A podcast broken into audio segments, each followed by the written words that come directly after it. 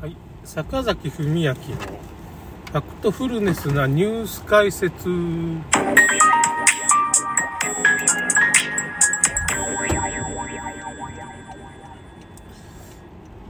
日はですね、今3本目なんですけど、ちょっといろいろネタがありすぎて4本ぐらいいくかもしれんけど、あのー、京大の福島名誉教授っていう人がね、まあ、あの、すごい今、厚労省に突っ込んでくれてて、まあ、その死亡データとかそういう病気のデータをちゃんと開示してくれみたいな、最近その死亡のデータとかの詳細っていうか、その、詳しい内容をね、なんか隠すようになったんですよね。まあ当たり前ですけど、厚労省。だけど、今ね、副反応の実態調査を始めるみたいなことを、まあ、思い越しを上げて、やっぱりもう、有志医師の会の人とか、その福島医師みたいな人とか、兄弟のね、福島名誉教授ですか。いろんなもう、国立大学の名誉教授クラスがまあ、突っ込み入れてくれてたりね、それは長尾先生にしても、神戸のね、中村クリニックにしても、もうその真実を教えてください、ス2って言って、まあ、もうすごい感動するような、あのー、コロナワクチン後遺症の人が、まあ、自分の夫が亡くなったっていうのを、こう、もう人情に訴えるような、こんなっていうか、動画をアップして、ちょ笑い事じゃないです。すいません。ちょっと、ちょっと不謹慎。なんかすごいいい感じの動画アップして、それ訴えてますわね。やっぱ、やっぱ、感情を揺さぶらんとね、やっぱし、動画もね、難しい。ああいう作り方いいと思いますわ。本当にね。うん、もうなんか、そういう風な悲しい動画みたいなのがいっぱい上がってるんですけど、まあそれがやっぱり向こうに届くからね、そういうことをするとやっぱり。だから今、その有志士の会も、かなりね、その、定期的に厚労省の役人に嫌味を言う会みたいなのやってくれてますから、その、厚労省の役人と勉強会と称して、実はすぐダメ出ししたり、いろいろな不満をぶつける場所っていうのを作ってやってますね。それでまあ、いろんなところにセミナーで行ってね、東京方面だとかいろんなとこに、その、ワクチン被害を訴えたり、その、被害者と一緒に、講演会、池田敏恵、うん、市議会議員とかね、いろんなメンバー。この前はだから、及川さんって言って、まあ、この人、まあ、創価学会の人なんですけど、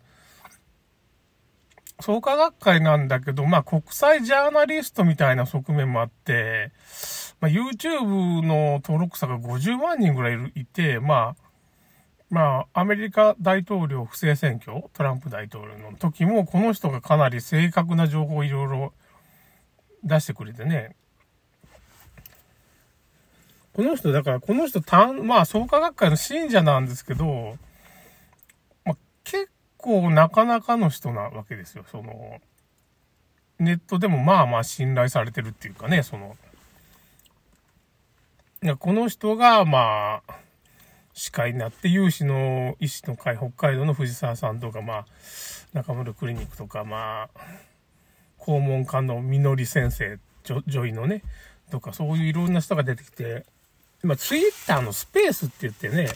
ツイッターのラジオがあるんですよ。スペースっていうのはラジオなんですけど、そういうラジオでいろいろ訴えたりしてますね。結構ラジオはなんか、な声だけっていうのはいいんじゃないですかね。おそらくね。ちょっといいのかもしれない。メディアとしてね。こう響くっていうか。意外とラジオっていうのはいいんかもしれない。媒体としてはね。こう、肉声っていうか、文字だったらちょっとその肉声みたいな、その人の人柄伝わらないけど、こういう声でやるとね、その人のキャラクターみたいなのが伝わるみたいな人間味があるからね、伝わるんでしょうね。なんか説得力を持つ場合もあるし、まあ、いろいろあるんですけどね、ちょっとね。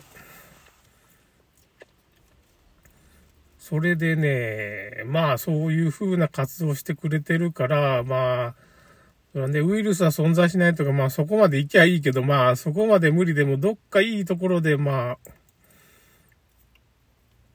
それが世界政府の命令でやってるのは僕ら重々承知なんですけど、まあ厚労省の役人とかに悔い改めてもらうっていうか、一回総括してね、やっぱし、ダメなものはダメだっていうふうに、まあ常識的な線で、まあ、どっかで妥協してもらいたいんですよね、その、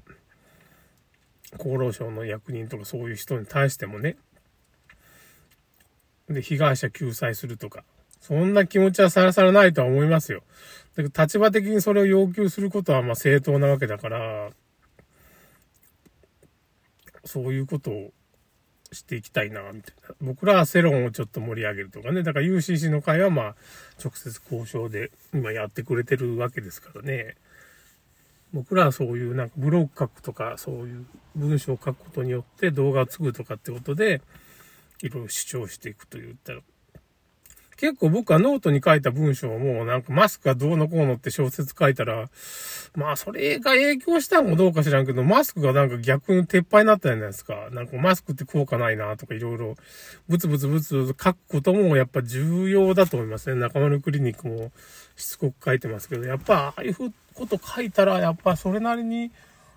世論っていうかね、今世論どうなってるかっていうふうなことをまあ本当、今、ワクチン打ってるのは2割か3割の人ですね。打っちゃったけど知ってる3割の人とかは、まあ、本当のことみんな知るようになっちゃったんで、結構うるさく追求してますね。いろんなところでね。その、すごいと思います。いろんなこと追求して、それでも声上げるだけでも少しは違うなって思って。むちゃくちゃ、なんとかね、もうちょっと大多数がこう目覚めてくれれば、目覚めてもどうもっていうことないけど、やっぱ世論がちょっと盛り上がると、意外とそういう今、今やってることを止めることもできますしね。うん。だけどちょっと、データ管理とかね、その、マイナポイントを2番ポイント、政府がなんでくれるのかって考えたら、やっぱそのマイナンバーカード、た、たった2万ポイントで自分の個人税体全部売られてしまうと。まあ、とりあえず匿名かなんかで売るんだろうけどね、一応匿名だけで、その何十代のこういう人はこういうものを買うとか、こういう購買行動してるとか、こういうとこに移動、移動してるとかね、毎日どこに出かけてるかっていうデータも全部取っちゃうわけですそれが、まあ、お金を生むっていうかね、結構企業にとっては宝の山みたいな感じなんですよ。そういうふうな目的でな、ま、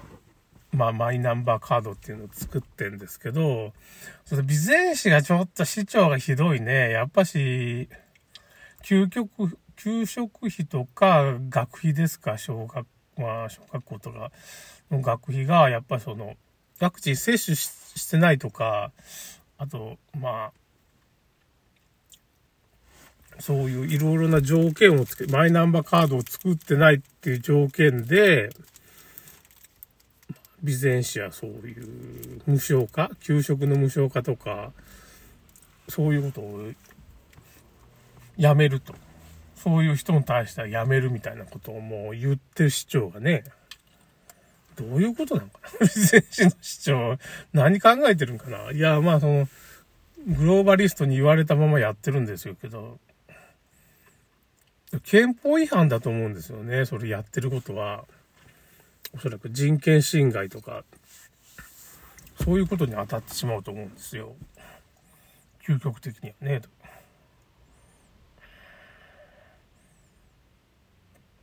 だからまあ今んとこちょっと何とも言えない部分があるんですけど、まあちょっとニュースになってますね。だからいろいろ批判を浴びてるけど、もう署名が、反対署名がすごいあって、溜まって、備前市に今、まあ、なんていうかね、その、提出してるところなんですけど、なんか備前市の市長が会わずに逃げてしまうとかね。それでいてニュースではもう、俺はもうその、この方針を貫くんだみたいなこと。憲法違反だと思うんですよ。人権無視みたいな感じなんで、これちょっとやめてほしいなっていう風な感じがありますね。まだちょっといろいろその地元の人に僕も聞きに行ってみます。どんな感じに今なってるのかっていうので、そうじゃないとちょっとわからんなと思ってね。あ、それでまあ、そんな話ばっかしじゃあれなんで、今ね、なんかね、ポンカンっていうのと、白縫い。まあ同じなんですけどね。白縫いっていうのはまあそのポンカンの一種なんですけど、白縫いっていう柑橘系のまあみかんというか、いよかんと今、白縫い、ポンカンが結構美味しいですね。意外とその、なんだろうね、その、知らぬいは結構美味しい。スイートスプリングっていうなんか外国っぽいやつも、あれも美味しかったな。なんか今、みかんがなくなってきて、ちょっと皮の硬い洋館とかそういう、皮を取らんといけんような果物が今増えてるんですけど、それがまあ一番安く売ってたりするんで、